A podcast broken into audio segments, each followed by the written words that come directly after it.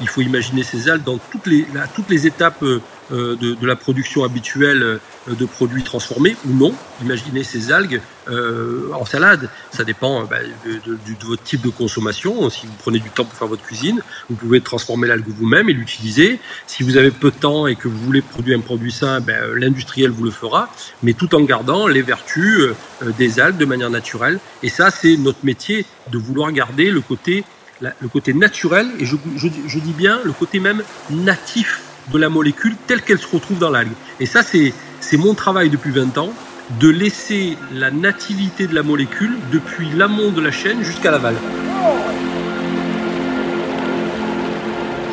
Selon l'ONU, nous serons presque 10 milliards en 2050. 10 milliards d'êtres humains qu'il faudra nourrir de façon saine, responsable, sans dégrader l'environnement et les ressources. Pour ce troisième épisode de notre série consacrée à l'alimentation de demain, nous suivons Mounir Boulkout dans ses fermes un peu particulières en Tunisie, à Zanzibar et au Mozambique. Toulonnais formé en biologie marine à Marseille, il a fondé en 1999 le groupe Celt Marine Biotech, une entreprise spécialisée dans la culture des macroalgues en pleine mer. Je suis Carole Lambeza et vous écoutez Six Pieds sur Terre, le podcast de Courrier International et de l'Agence française de développement, un podcast consacré aux grands défis de notre planète.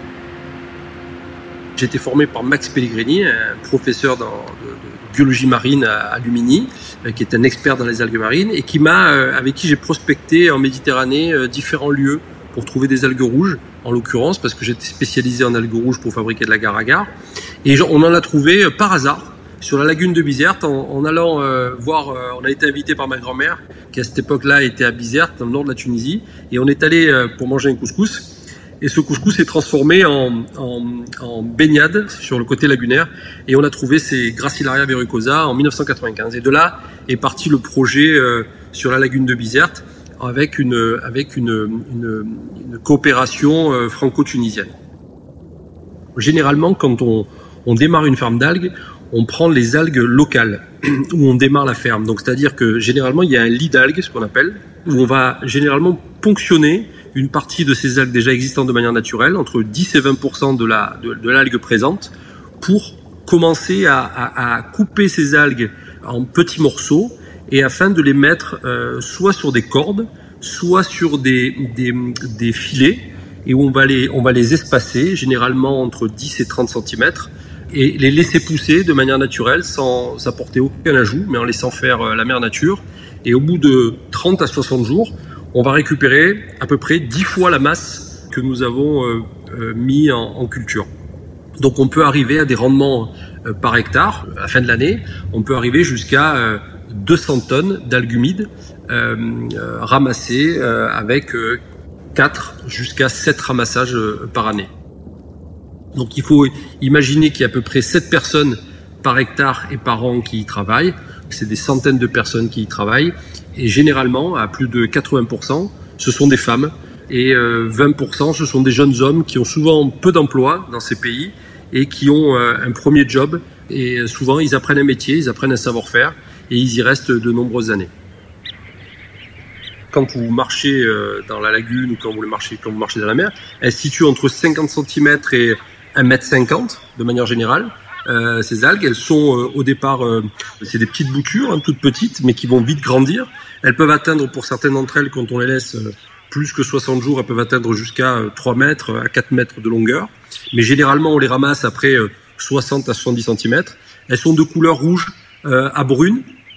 Et vous les voyez des fois avec des petites algues vertes dessus, qui sont des, des ulves. Euh, qui viennent se ponctionner, mais elles abritent euh, toute une faune et une flore qui viennent servir d'habitat pour grandir. Euh, on peut trouver tout. Il y, a, il y a du poisson qui viennent se cacher ou qui viennent se nourrir. Il y a des anémones de mer. il y a des petites crevettes. Il y a des mollusques. il y a toute une faune, tout un habitat qui, qui vient se réfugier dans les algues pour se protéger, soit ben, des prédateurs, soit du soleil, et aussi pour, pour se nourrir des algues de manière générale. C'est très très très joli à voir hein, quand, on, quand on est en face de, de cette ferme. ça donne beaucoup de couleurs. Ça, ma, mère qui, qui, travaille aussi à l'intérieur, à l'intérieur de la ferme, imagine souvent comme son jardin. Elle y passe beaucoup de temps parce qu'elle adore ce contact avec. c'est comme si elle, elle travaillait sa terre, mais en même temps en étant en mer. Donc ça, ça, ça a un côté innovant pour elle, mais en même temps quelque chose qu'elle sait faire depuis des années déjà. Les grosses algues rouges que cultive Celt Marine, on les retrouve déjà dans nos assiettes, sous forme de gélifiants comme l'agar-agar par exemple. Mais demain, on pourrait les avoir en burger ou en nuggets, pour peu qu'on sache en extraire leurs protéines de manière efficace. L'élément de demain, parce qu'on parle d'élément de demain. Aujourd'hui, nous, on exploite euh, le glucide, donc c'est un des métabolites euh, dans les, dans les macroalgues. Mais il faut savoir qu'il y a des protéines en grosse quantité, plus de 15%, et il y a des lipides. Nous, notre intention aujourd'hui, c'est d'extraire les protéines en plus en coproduit des glucides, qui sont les gélifiants. Et ces protéines végétales euh, qu'on a identifiées aujourd'hui, hein, qu'on a, qu'on a commencé à, à travailler, c'est un travail de recherche qu'on est en train de faire et qu'on va développer dans, les prochaines années. Euh, comme je vous ai dit, peuvent représenter 15%, mais surtout sont très très proches de la protéine animale que l'on connaît. C'est-à-dire que aujourd'hui, on a recomposé nous des produits finis commun de type nugget, de type burger, dont vous pouvez avoir le gélifiant qui est issu d'algues marines, donc qui est le glucide, la protéine qui va vous apporter, euh, ben, le, comme la protéine animale, l'intérêt euh, nutritionnel, et le lipide qui est le liant qui est nécessaire dans les burgers ou dans les nuggets, qui vient aussi d'algues marines. Et là, vous allez me dire, oui, mais c'est peut-être pas suffisant. Mais si, on va rajouter le colorant qui est issu d'algues, dont on va récupérer l'algue rouge par exemple, pour donner le côté rouge que vous retrouvez dans votre burger, eh bien on va le rajouter au colorant naturel. Donc vous pouvez avoir des produits finis qui reviennent totalement issus de, de, de, de, de nos macroalgues et de nos cultures. Je vous parle de moins de 3 ans, euh, c'est des axes de recherche qu'on a commencé à lancer. Aujourd'hui, je, je crée un laboratoire en Avignon laboratoire qui va se, doter d'à peu près une dizaine de personnes, dont cinq chercheurs, avec une ambition, euh, sous les 18 prochains mois, de mettre en place le process, de, le faire valider en alimentation humaine, et derrière de monter une unité euh, de transformation de ces protéines végétales, avec une production directe comme vous allez vous retrouver dans vos assiettes à travers euh, des industriels, souvent de la charcuterie ou de la viande, qui vont monter des unités liées à cela, qui vont être soit liées totalement aux protéines végétales, issus d'algues, soit des protéines végétales issues euh, euh, pas que d'algues, mais de, légumineuses ou autres.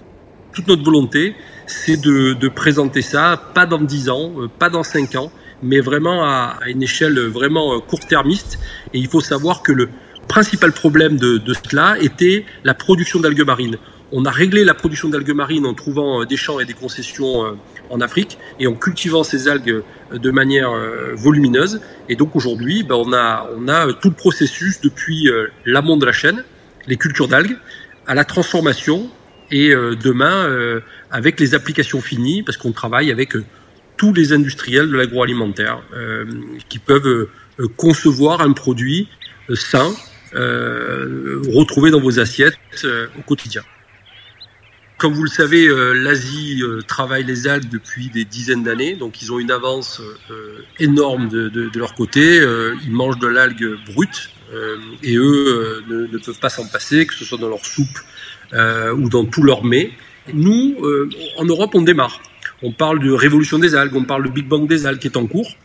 On voit de plus en plus émerger des restaurants japonais, des restaurants asiatiques euh, qui nous font manger de l'algue, que ce soit dans les sushis ou, ou en salade, ben nous, l'ambition, c'est de pas que ça ne reste pas à ce niveau-là, que ça s'élargisse, euh, pas que sur le wakame euh, qu'on connaît, euh, non, non, que ça s'élargisse aux algues rouges et que ça s'élargisse sur tous nos produits euh, traditionnels alimentaires.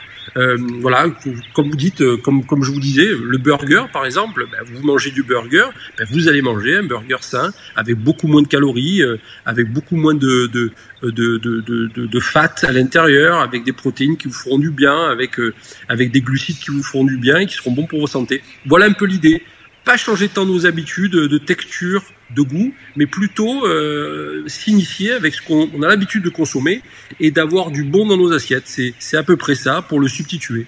Et aujourd'hui, on est en train de sensibiliser les gros de l'industrie euh, pour euh, pour euh, leur dire, ben voilà, on, on, on, va vous apporter de la bonne protéine végétale et, et, du, et du, bon glucide. Pour, au lieu de, de mettre du sirop de glucose, mettons euh, des, des glucides d'algues. Voilà, c'est ça un peu l'idée. Mais le chemin des algues jusqu'à nos assiettes est semé d'embûches. Aujourd'hui, quand on les retrouve sous forme de gélifiants dans les crèmes dessert par exemple, elles sont codifiées avec ces numéros en E qu'on a tous vus sur les étiquettes.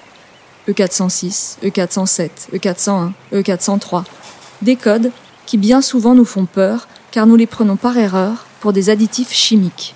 Si l'ingrédient naturel n'est pas identifié et qu'effectivement va disparaître, il faut imaginer que toute cette industrie de fermiers d'algues qui effectivement démarre en Afrique, mais qui prospère depuis de nombreuses années en Asie, peut disparaître.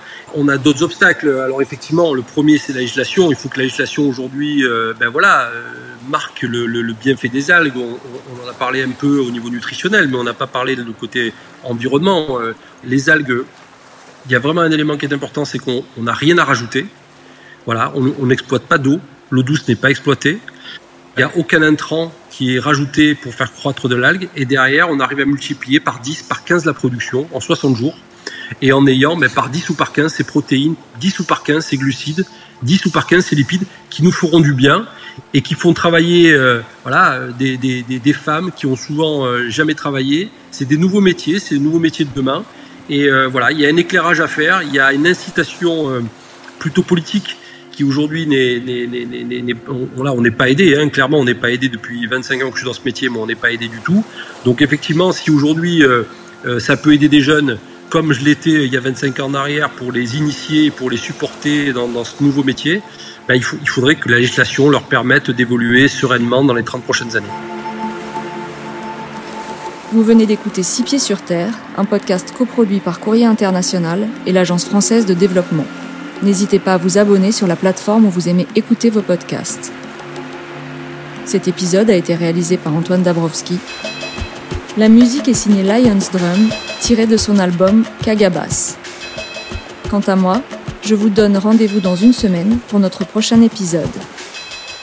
Nous partirons à la rencontre de Damien Conaré, secrétaire général de la chaire Alimentation du Monde à l'UNESCO. Il nous expliquera que l'alimentation n'est pas un produit de consommation comme les autres.